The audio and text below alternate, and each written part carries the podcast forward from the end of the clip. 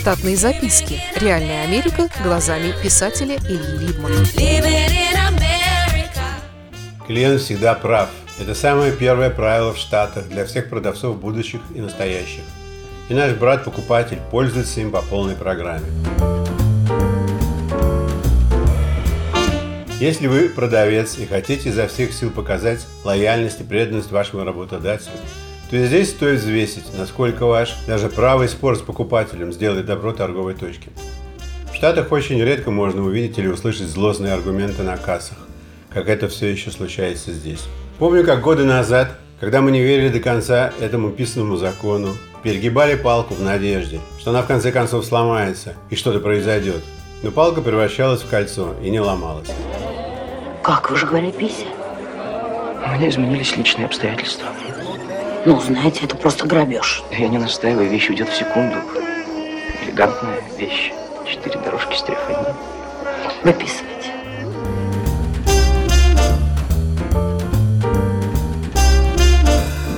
Пришельцы всегда поражает странности больше, чем аборигенов, потому что им есть чем сравнивать. Как приятно одним днем проснуться не обсчитанным или обвешанным Акакием Акакевичем, а купцом первой гильдии, вокруг которого на цирлях носится вся прислуга заведения только потому, что ты клиент. В процессе привыкания клиент частенько превышает дозволенный нормальным рассудком.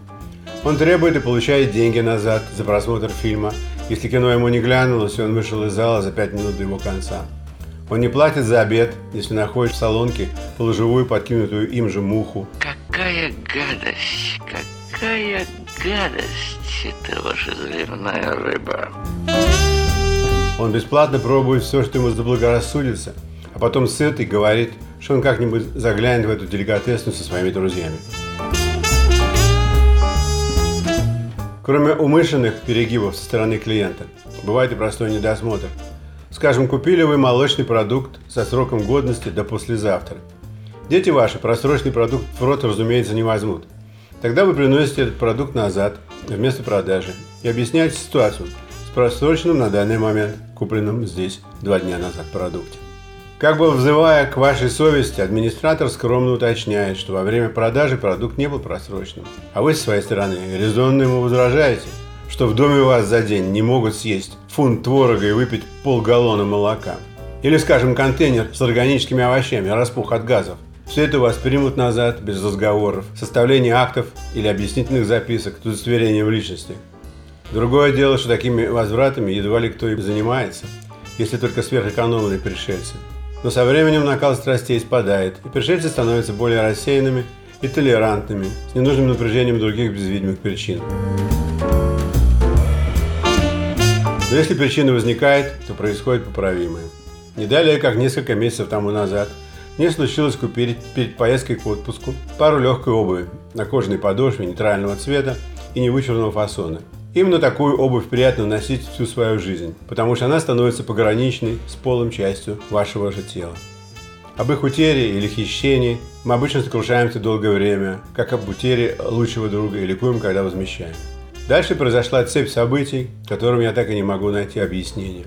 На отдыхе оказалось, что не все, что хорошо на примерке, хорошо в носке. Левая нога не чувствовал себя левой, но на отдыхе нет времени для расстройств. Я просто достал другую пару и отдыхал с ней не хуже других. Вернувшись из отпуска, я не стал откладывать дело в дальний ящик и решил вернуть обувь в магазин. Оказалось, что потерялся чек от ее покупки. Однако это меня не остановило, а только позадорило. Намного интереснее сделать такое, на какое у других фантазий не хватит. Я приехал в магазин и был с сердечной улыбкой оповещен заведующим обувного отдела, что обувью этого бренда они не торгуют. На что я ему сказал, что купил эту пару именно здесь, и что хотя у меня нет чека от покупки, они легко могут проверить по компьютеру, что указанного числа на мой пластик была куплена пара обуви в их магазине. Все тот же благодушный толстячок, выходец из Ирана, как бы риторически спросил меня, как же это так могло случиться, что обувь, которой они не торгуют, оказалась у них в магазине. Мне пришлось закатить глаза и нарисовать ему схему торговли, которая выглядит примерно так. Продавцы их магазина, немолодые индийцы, из Гаяны, работающие на комиссионных началах, пытаются найти любые способы, как бы заработать лишний доллар.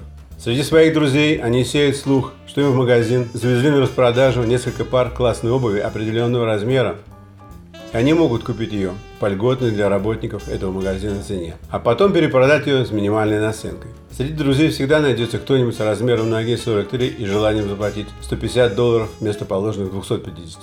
Когда такой желающий найден, работник магазина приносит на работу похожую по фасону, но намного дешевле новую пару обуви и подменивает ее на нужную, кладет ее в коробку, а нужную уносит домой.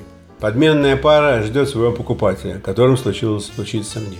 Молодой иранец немного вспотел от услышанной комбинации, но возразить ему было нечего, и поэтому он написал что-то на клочке бумаги и послал меня к своему главному, которая оказалась полная черная женщина, она и занималась нетиповыми возвратами. На меня она посмотрела и смехнула, что ей нечего тратить со мной своего времени драгоценного, тем более, что у нее есть бумажка от руководителя обувного отдела. Она посмотрела на обувь и сказала как бы сама себе, мало того, что это не наш бренд, так еще обе туфли на правую ногу. Тут меня частично осенило, почему моей левой ноге было так неудобно в туфле. Мне вернули полную стоимость обуви, и историю можно было закончить, но не тут-то было. Три дня спустя я неожиданно нашел две левых туфли от неудобной пары. Каким-то образом две левых туфли принадлежат тому законному бренду, который я покупал в магазине. Еду в магазин и ору на них, что мне продали непарную обувь. И встать, когда с тобой разговаривает поручик! Мне меняют ее на парную, лучшего сорта, более оживленных тонов и без доплаты. Насколько этот случай показательный, судить сложно, потому что по натуре я еще и авантюрист. Но я не стал бы испытывать счастье в дешевых пищевых местах. Там запросто на кухне могут плюнуть ваш суп, если вы просили подогреть его. Или по требованию вместо дожарки вашего бюрга потереть его гениталии и просто бросить на пол и потоптать. Штатные записки. Реальная Америка глазами писателя Ильи Либмана. Читайте книги русского писателя современной Америки Ильи Либмана. В них живо и не скучно описываются нестандартные ситуации, происходившие с бывшими гражданами Советского Союза на фоне американского урбанистического ландшафта. Повести «Алиса» с Райкой, «Второе дыхание», «Время апельсина» и «Малыш 21 века» можно приобрести в интернет-магазине Литрес или на сайте писателя читаливы.ру.